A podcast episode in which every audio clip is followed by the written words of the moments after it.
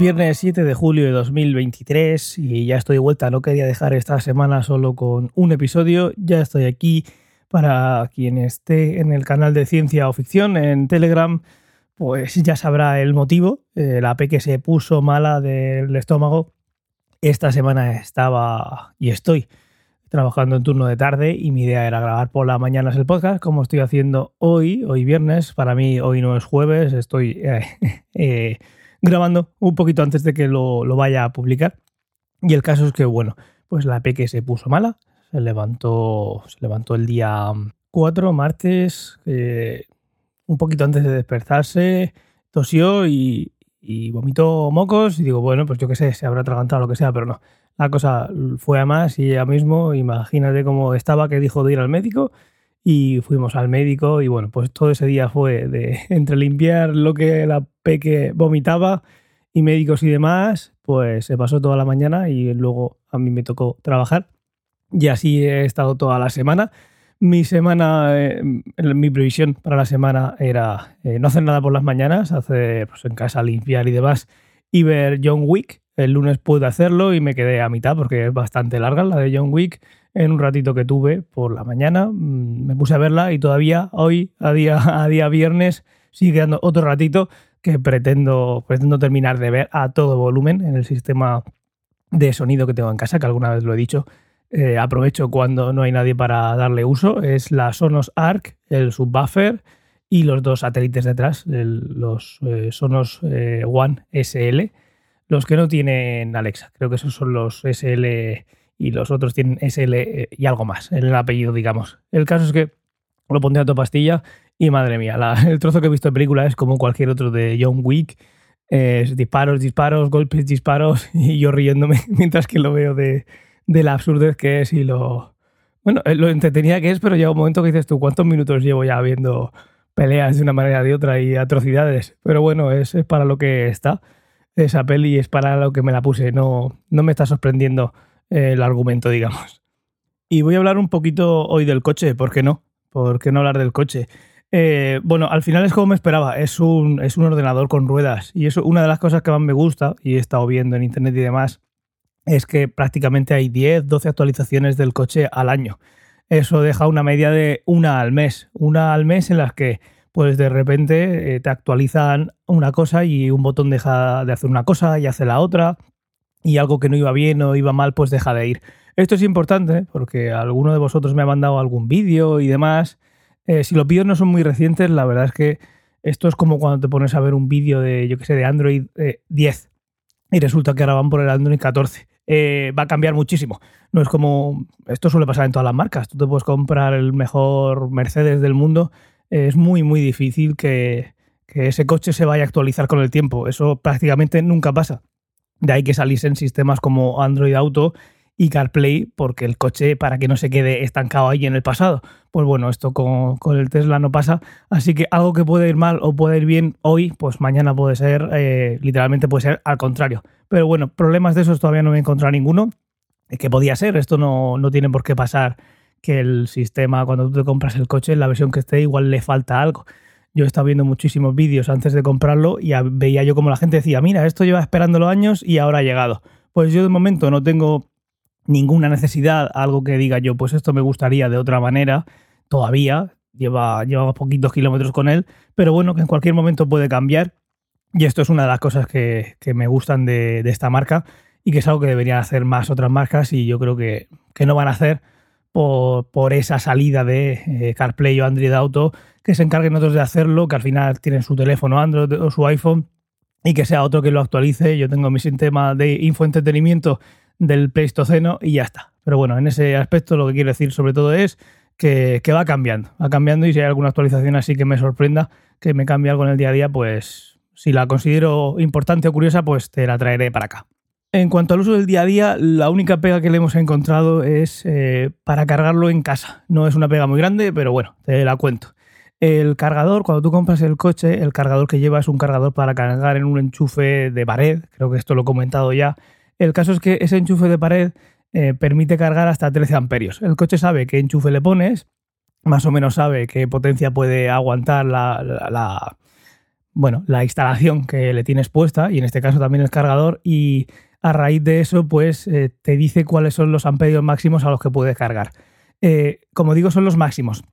Tú puedes bajarlo. Lo que hicimos nosotros fue, antes de que llegara el coche, hicimos una pequeña reforma eh, eléctrica en casa y en la cochera, que es donde cargamos el coche, pues cambiamos los cables y los pusimos de dos y medio, gorditos, y eso lo llevamos hasta el punto en el que antes se conectaba todo lo de la, cochera a la casa. ¿Qué pasa? Que me di cuenta cuando volvimos a subir el, automático, eh, después de la instalación, me di cuenta que se encendía el frigorífico. Error. Eh, la chapuza que hizo el, electricista cuando hicimos reforma eh, es, es, grande y hubiera sido más grande si no hubiera tenido algo de supervisión, pero el caso es que lo que nos atañe ahora en el mismo circuito que está todo el garaje también está el frigorífico y no sé cuántas cosas más. Entonces, ¿qué pasa?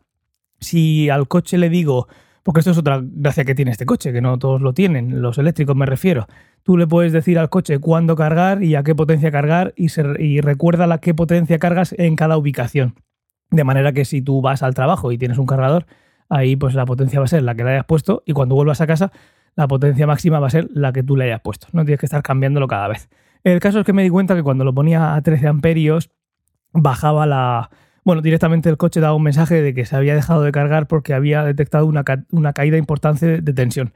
Y digo yo, vale, pues me cuadra. Si, si nos hemos dado cuenta, tarde no, porque bueno, por tenerlo ahí de momento, nos hemos dado cuenta que está cargando en el mismo circuito que el frigorífico, pues y digo más cosas seguramente, pero bueno, frigorífico sería lo más gordo, en el momento que abres el frigo o lo que sea y el motor arranca, pues la tensión cae y en el mismo diferencial, en el mismo magneto térmico que hay en el cuadro de, pues en el cuadro de, distribución, que no me salía la palabra, pues obviamente pues no es lo ideal. Entonces he estado jugando estos días y he visto que a 7 amperios empecé a cargarlo a 5, porque el mínimo son 5, vas dándole para arriba, 6, 7 y he llegado hasta 7 y en 7 el coche sigue cargando sin detectar ningún problema de caída de tensión.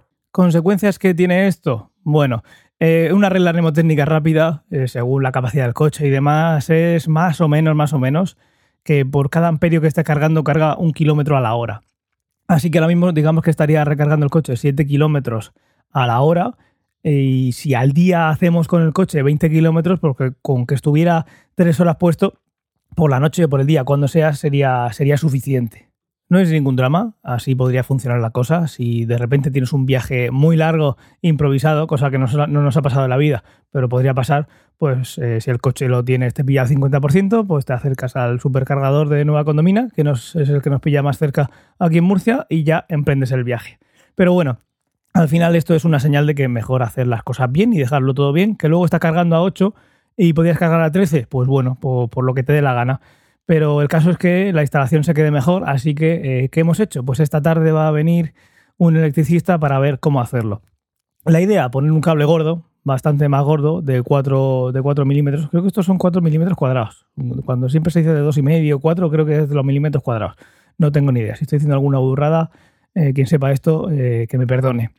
El caso es que será tirar, ver desde dónde y por dónde tirar un cable de 4 milímetros, porque si lo pones a 13 amperios, eh, la, intensidad, la potencia es intensidad por voltaje, son 220 voltios aquí en España, así que 220 por, eh, ponle que son 13 amperios, son 2860 vatios, o sea, son 3 kilovatios.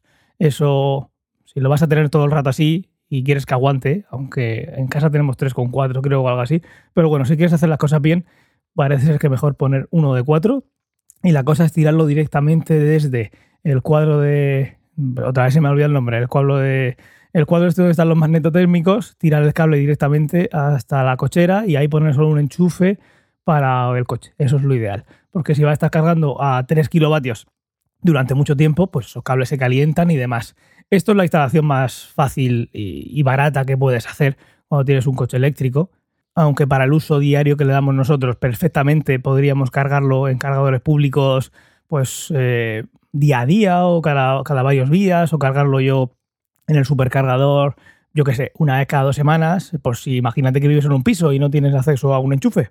Pero bueno, así nos apañamos y no necesitamos nada y si queremos darle más potencia, pues se la damos y si se abre más el congelador o menos, pues da igual y se hacen las cosas bien. La siguiente opción sería poner un, un wallbox o un cargador especial para eso, pero no nos va a merecer la pena porque si puedo cargar a 32 amperios, que en lugar de 13, que son 3, eh, son casi 3, pues a 16 a 36, no, a 32 amperios serían 6 kilovatios, pues en casa tenemos 5, eso no tiene ningún sentido porque vas a cargar eh, a, lo que tiene, a más de la potencia que tienes en casa. Pero bueno, en esta parte habría que echar números porque la instalación, eh, bueno, cuesta más, el cargador cuesta más, pero sí que es verdad que eh, se, puede, se puede pedir el plan MOVES para el cargador y te devuelven hasta un 70%, que el 30% tienes que pagarlo, bueno, mejor dicho, tienes que pagarlo todo y ya te lo devuelven, pero ¿qué sentido tiene si, si no hacemos tantos kilómetros al día? Si haces 100, kilómetros al día, pues igual si te viene bien eso o no, y lo cargas cada, cada X tiempo en supercargador, que hay, bueno, hay gente que lleva, que ha cargado toda la vida en supercargador y luego pues sacan estadísticas y demás de si eso afecta más o menos a la batería y la degradación es la misma en unos 100.000 kilómetros eh, creo que la media anda por 3, 4, 5% de degradación. Si, llegara al 10, imagínate que llega al 10, que podría ser, aunque tiene sus garantías y demás. Eh, Tesla da en las baterías una garantía de 8, eh, años o 160.000 kilómetros. 160.000 kilómetros con el Clio no los hemos hecho en 12 años, así que no va a pasar.